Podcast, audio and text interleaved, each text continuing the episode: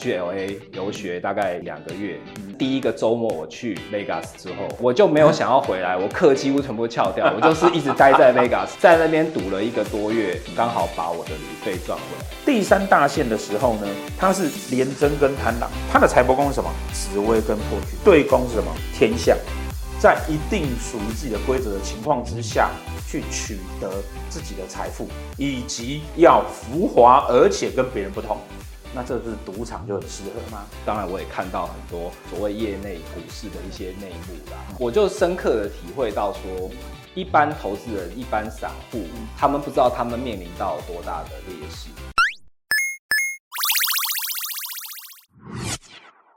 命理师哈，常被人家询问说，哎呀，那个股市几点啊？金价现在的情况如何啊？哈，那我们命理师呢，掌管的是你的运势好好坏的部分，但是呢，你的运势很好。那你用错了方法也是没有用的。长久以来啊，学生常问我说：“哎，老师，你为什么不干脆自己来开这种经关于经济上面预测的这种课程？”哦，我都会告诉他们说啊，哎，我们有一个很厉害的梅斯老师，他有开课，你们去找他。他自己啊，除了自己本身在投资上面有非常非常多的丰富经验，所以他会很知道说里面人到底在玩什么把戏。那另外一点呢，他算是一个很用功的人。我当然可以就你的命盘来告诉你说，哦，你现在的财运怎么样？那你适合做什么事情？可是你如果真正的要进入所谓的投资理财，我会建议大家应该要去找个老师好好上课啊。大家好，我是 Max 老师。第一次对股市有深刻印象的时候是国中，民国七十七年郭阮容事件。那个时候我是一个国中生，我常常在我家巷口的杂货店那边玩打八台。我们这个年纪都知道八台是什么，好，金玛丽。那个杂货店老板他就是整天都在看股市的那个电视的那个节目，在报盘那种。那一年十九根连续的无量跌停的时候，老板。连跟我打招呼的力气都没有。这个事件过后，大概不到两个月，那间店就收起来。大学的时候去 LA 游学，大概近两个月。嗯，本来是有报一个短期课程，但是第一个周末我去 Vegas 之后，我就没有想要回来，我课几乎全部翘掉，我就是一直待在 Vegas，因为我就是刚好在那个时候，好，我我学了二十一点算牌的方法的方法，然后我就在那边一直实验。那在那边赌了一个多月之后，刚好把我的旅费赚回来，所以我会发现说，即使是投机这种靠运气的，它都有某一些规律。这是我对投机的第一个亲身体验的一个认识吧。当完兵退伍之后，我先去做了一年左右的营业员。那个时候你就会发现，哎，好多人的进出逻辑是很错乱。虽然我那个时候也是做短线为主的，好，但是。我们的操作逻辑，还有重点就是停损的方式，跟一般投资人有很大的差别。刚好一个对比，我就可以发现说，哦，为什么我可以赚得到钱？嗯，好，然后为什么其他人赚不到钱？然后刚好那个时候也是很幸运，就是。有一个股市的前辈，他有一个操盘团队，他就找我进去一起合作，就是固定在某一个券商的一个 VIP 室操盘，你就真正进入了一个另外一个业内的程度。那那个时候，当然我也看到很多所谓业内股市的一些内幕啦。基本上大概到十二点半，以前有联合晚报的时候，晚报上要出的所有财经的头版。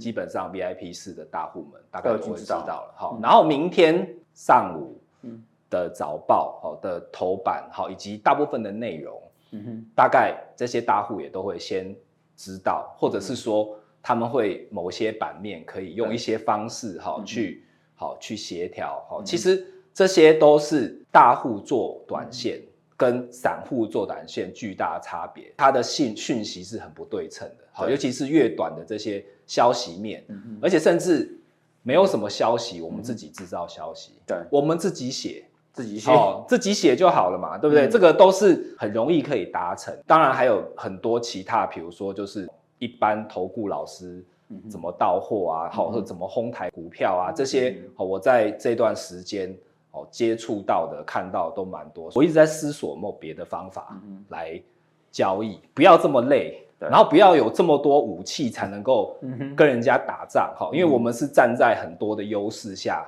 我们做短线做得很成功。零八年我觉得是一个很重要的转折点，九八五九的高点出现之后，对，那个时候大家都是海赚一波。好，九八五九崩下来，其实我的课堂上也有常常讲这个案例，就是说，其实崩下来的时候，不是说直接一路跌到三九九，呃，那个三九九九嘛，就是雷曼的事情早就已经出来了，最后还有一个逃命多反弹到。九三零九那个时候，其实很多总体经济的数据都已经恶化的很明显。嗯，年纪稍长的一些投资人，你都会发现说，那一段其实实际上指数是有反弹到九千三，但实际上涨的都是台塑、四宝这些船产。对，就是很多前面强的股票，其实是本来就已经在涨不动，或是甚至在下跌的状态。所以指数算拉，大家手上赔的库存还是在套。并没有解套，嗯，就在想说，我是不是应该要越来越保守？整个环境都不妙，虽然大家都还是偏乐观，嗯嗯，好，因为马上好嘛，大家都还是对于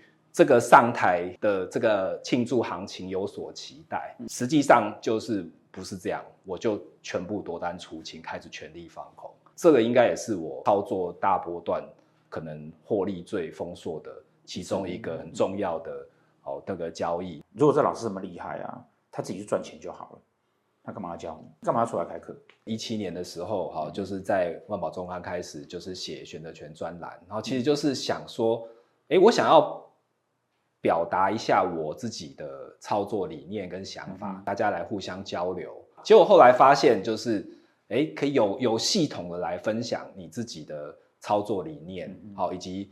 投资的思考是一件很有趣的事情。我去看你的课哈，你绝大多数都在教人家那些很基础的这种财经的观念，而不是像一般的这种投资理财课，都是在跟你讲那个很短的那种。哇，你是你下个月应该可以怎么样？哈，是是。像我在课堂上常常跟学员讲说，要么就是好好去看成功者的书籍，这个交易者的风格跟你的个性比较相同，那你就认真的去。研究他的方法，然后逐步的去诶优化，说我哪里是不如人家，或者是说哪里更适合我在做的投资的商品。那当然，如果说有诶一个好的老师直接可以跟你交流，然后就是说看到你现在过往交易的。投资的一些记录，然后跟你讲说你可能的问题是什么，那当然是更快速能够减少你学习的曲线。你刚提到说一个好的老师来说哈，你会不会觉得说针对每一个学生去告诉他说你怎么样的方法是比较适合的？不管你是偏波段操作、偏短线交易，还是说你是做比较长，好，甚至说做投资。的逻辑，你都必须要先有基本概念。就算你不用这个方法，你也应该稍微理解一下市场上你其他的玩家到底在做什么事情。所有投资行为最后总结起来，赢家一定是大赚小赔。我们各种学的方法，都是为了要把大赚小赔的这个方式能够不断不断的在复制，你才能够长期的一直赚钱，好，一直获利。这样，今天还是要来讲一下你的命盘。就像我们常在跟同学讲说哈，你要改运哈，很大一件事情就是你必须很理性的去看待自己的价值，然后呃，很不能一直拉着照自己的感觉走哦。呃，就像我照自己的感觉走，我就越来越胖。那我说很理性的哦，知道我要少吃多运动，那我就会瘦。哦，那这样你你就会被被改变了哦，你就会被改变了。哦，那投资应该也是这个样子啊。我改变我的人生，那我。改变我用钱的方法跟观念，那自然而然我的财富就会增加。我们会讨论到理性跟坚持哦，这样子的星曜呢，会有什么星曜呢？什么武曲啦、七杀啦，哈，然后还有什么呢？天赋，就是说我希望我自己的对于钱财跟我自己对于精神上的追求有足够的要求。哦，所以通常武曲七杀做命的人啊，有的时候我们讲说他会有点一板一眼，他希望他的人生呢不要有太多繁杂的事物所存在。他的福德宫是武曲七杀，财帛宫是天府，而这个天府旁边有一颗火星，这表示说啊，他自己的精神价值呢是非常非常理性判断的。然后呢，他的财帛宫呢有天府跟火星，我要掌控之外呢，天府化煞为用。我还会在对的时间，我还会敢要赌一把，因为把那把火放下去。老师有提到说啊，他从小对各类投机的事情呢非常非常有兴趣哦，讲白了就是个赌徒。可是过程中，我们慢慢慢慢慢慢转向了从投机变成了投资。那其实就是因为你会在那个过程中间慢慢慢慢的为自己找出一条稳定的路。第三大线的时候呢，他是什么？他是廉贞跟贪狼。哦，他的财帛宫是什么？紫微跟破军。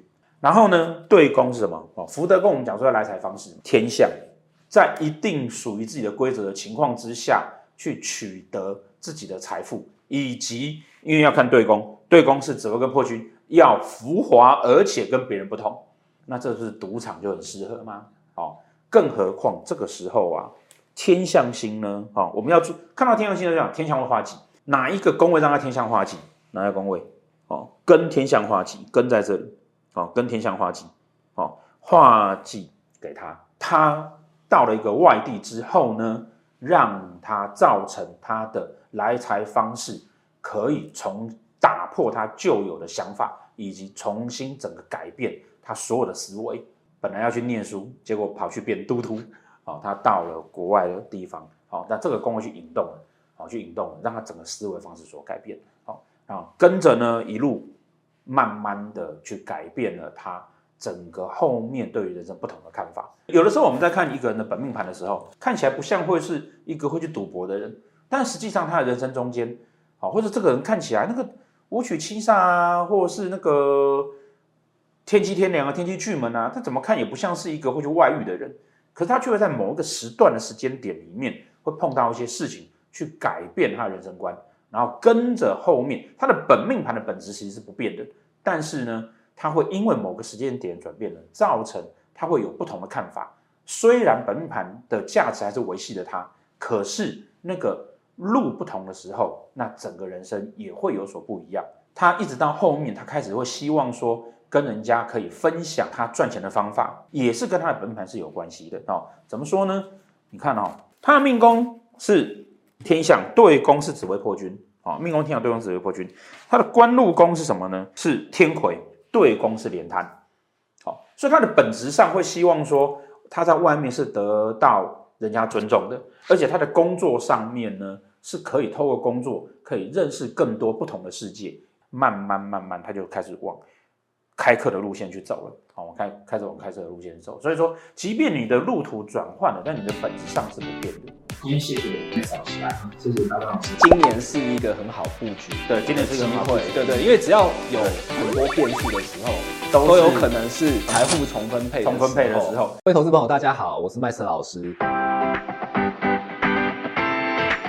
不管你是理财的小白，还是说是投资的老手，如果说你今天在面对股市投资有以下的问题，常常觉得股市几千档的公司股票挑选起来很困难，或者是说每一周每一个月市场上都有各种各样热门的产业标的，研究到精疲力尽，或者是说你今天操作短线的方法杀进杀出，做了两三年之后，却发现，诶，你的投资报酬率居然比不上老老实实去定存。如果说以上，都是你曾经在股市碰到的困扰，那我诚心诚意的建议你来参加我在成长堂所主办的 ETF 投资高手养成班。我们股神巴菲特近二十五年来在波克夏的股东大会上推荐过十四次 ETF 指数化投资，大家就可以知道近年来好 ETF 被动投资的概念有多么的热门。ETF 不是指否不想看盘的散户。或者是什么都不懂也懒得学的投资新手，就算你是投资老手，你懂得说用 ETF 来分散投资风险、定期定额，那你有没有想过，我们 ETF 操作定期定额之后该有什么策略的变化组合，能够提升我们的投资报酬率呢？我今天这个 ETF 的投资高手养成班，就是从最基础的我们 ETF 的概念开始说起。我会教你怎么样选择最适合你投资属性的 ETF，教你怎么分辨各种 ETF 的差异。我会告诉你什么叫做市值加权，什么叫做投资因子，什么叫做 Smart Beta 这些概念。当你具备之后，我们再从最基础的定期定额策略开始说起。